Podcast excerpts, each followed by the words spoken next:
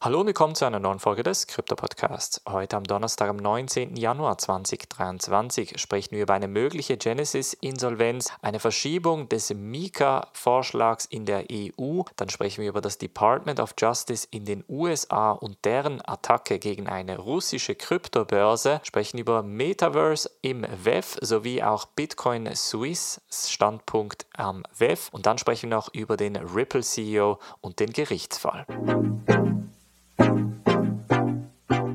springen wir in diese erste News Story. Und zwar hat es sich ja in den letzten Tagen ein wenig angekündigt. Jetzt werden die Gerüchte immer stärker. Genesis wird wahrscheinlich noch diese Woche Insolvenz anmelden, das sogenannte Chapter 11 Bankruptcy Verfahren einleiten. So ein Bericht von Bloomberg. Die Digital Currency Group, deren Mutterunternehmen, hatte ja bereits diese Woche angekündigt, dass sie jegliche Dividendenzahlungen stoppen möchte, um auch die Liquidität zu wahren. Das bedeutet, dass nun Genesis mehr oder weniger alleine dasteht mit einem Loch von etwa 900 Millionen US-Dollar. Wird nun Digital Currency Group vielleicht Genesis verkaufen, werden sie das Ganze abstoßen, in der Hoffnung, dass sie zumindest das Kerngeschäft oder auch die Grayscale-Gruppe damit weniger Schaden hinzufügen oder könnte man da eventuell die Digital Currency Group auch mit einbeziehen? Das ist die ganz große Frage.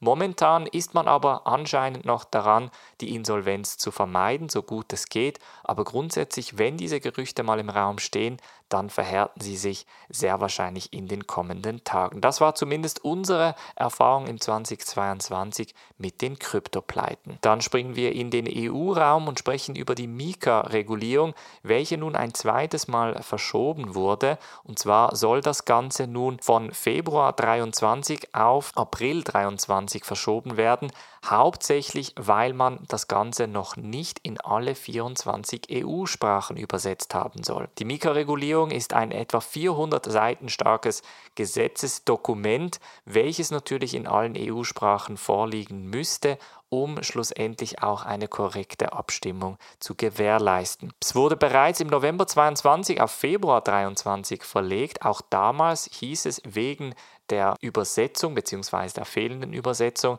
Das heißt, auch dieses Mal wird das Ganze verschoben. Die Mika-Regulierung soll idealerweise gesetzliche Klarheit und ein gesetzliches Fundament für den EU-Raum und Krypto-Business bringen. Dann springen wir in die USA und sprechen über eine russische Kryptobörse, über die eigentlich noch jemand gehört hat. Und zwar heißt die Kryptobörse Bits Lato und die wurde nun offiziell vom Department of Justice angegriffen bzw. offline gestellt, weil es eben gewisse Connections zu einem russischen Bürger gäbe, der in den Augen des Department of Justice ein Krimineller sei. Das Department of Justice hat das Ganze ziemlich groß angekündigt. Vor etwa ein bis zwei Tagen hieß es, die US-Regierung werde einen großen Schritt bezüglich Kryptos ankündigen und dann war das Ganze ein bisschen antiklimatisch. Denn Bitslato, wie gesagt, hat noch nie jemand in der Kryptoindustrie gehört.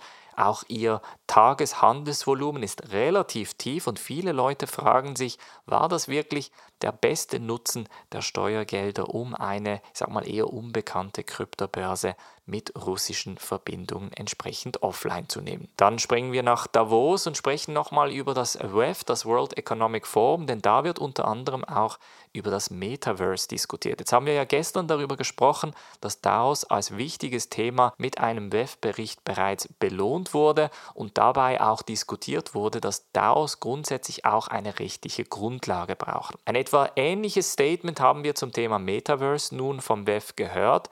Und zwar hat das WEF auch hier wieder zwei Dokumente herausgegeben, bei welchem unter anderem die Interoperabilität, die Governance sowie auch die Rolle des Konsumenten diskutiert wird. Das Metaverse ist Stand heute nach wie vor eine Art wilder Westen, so das Statement vom WEF.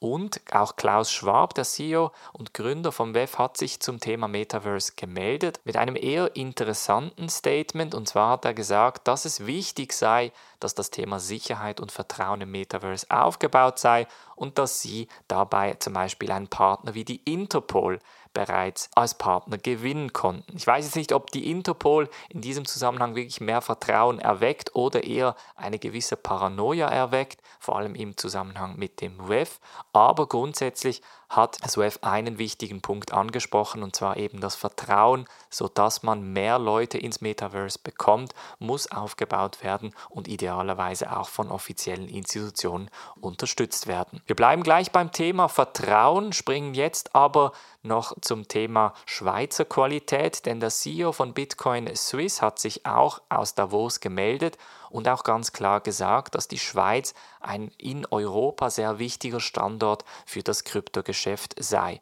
Die Pleiten, die wir im 2022 gesehen haben, haben natürlich gewissermaßen das Vertrauen in der Kryptoindustrie erschüttert und auch deshalb sei es ebenso wichtig, dass die Schweiz nun den stabilen und sicheren Standpunkt da weiter vertreten könne. Das sagt Dr. Dirk Klee, der CEO von Bitcoin Swiss, und sagt natürlich auch da ganz klar, dass Bitcoin Swiss sich vor allem im institutionellen Bereich entsprechend weiterhin etablieren möchte, beziehungsweise so positionieren möchte, dass sie das Vertrauen in der Industrie weiter aufrechterhalten können. Auch der CEO von Ripple, Brad Garlinghouse, hat sich aus Davos gemeldet. Da kam es nämlich zu einem Interview mit CNBC, wobei natürlich der Gerichtsfall angesprochen wurde. Und jetzt sagt Brad Garlinghouse, es sei sehr, sehr schwierig natürlich, die Entscheidung des Gerichtes entsprechend abzuschätzen mit der Zeitplan, aber grundsätzlich gehe er davon aus, dass man im einstelligen Monatsbereich bereits eine Entscheidung